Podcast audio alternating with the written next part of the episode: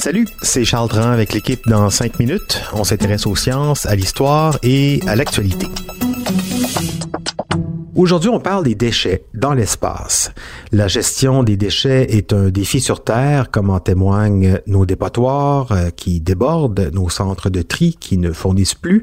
On pourrait croire que ce serait plus facile dans l'espace à cause justement d'un espace illimité en principe, mais la situation est tout aussi compliquée, voire plus. Voici Sophie Croteau. À tout moment, sept humains vivent et travaillent dans l'espace à bord de la Station spatiale internationale. Comme nous, ils produisent chaque jour des déchets liés à leurs besoins hygiéniques, à leur nourriture et à leur vie courante, en plus des équipements qui peuvent arriver en fin de vie utile. Mais pour eux, la gestion de ces déchets est un défi de taille. Non seulement ils n'ont pas de camion qui vient collecter les déchets chaque semaine, mais ils doivent aussi cohabiter dans un minuscule espace où les odeurs ne peuvent pas s'échapper et où les bactéries peuvent rapidement proliférer. En ce moment, les astronautes peuvent accumuler 2 tonnes métriques de déchets sur la station, incluant les excréments, des vêtements usés et les emballages de nourriture, qu'ils mettent dans des sacs et renvoient sur des vaisseaux de ravitaillement vides qui brûlent à leur réentrée dans l'atmosphère ou retournent sur Terre.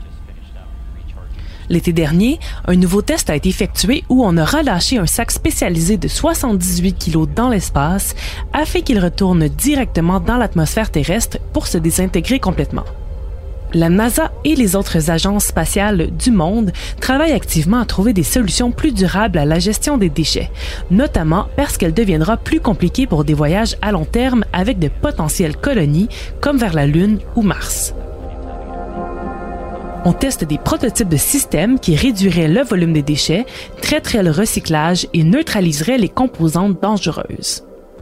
Une des idées est par exemple de transformer des matériaux réutilisables à l'aide d'une imprimante 3D ou d'utiliser un réacteur pour gazéifier les déchets et ainsi relâcher le gaz dans l'espace ou même l'utiliser dans le vaisseau. Parce que non, on ne peut malheureusement pas tout simplement relâcher nos déchets dans l'espace. En plus de créer de la pollution, ceux-ci pourraient devenir de dangereux astéroïdes ou pire encore, se retrouver dans l'atmosphère de notre planète. Plus de 27 000 pièces de gros débris flottent déjà en orbite autour de la Terre et sont méticuleusement surveillées parce qu'ils représentent un danger pour les satellites, incluant la station spatiale, mais aussi les vaisseaux qui quittent la Terre. Des millions d'autres les côtoient, ceux-là plus petits qu'une balle de softball, mais tout aussi dangereux parce qu'ils voyagent à des vitesses fulgurantes qui peuvent causer de graves dommages.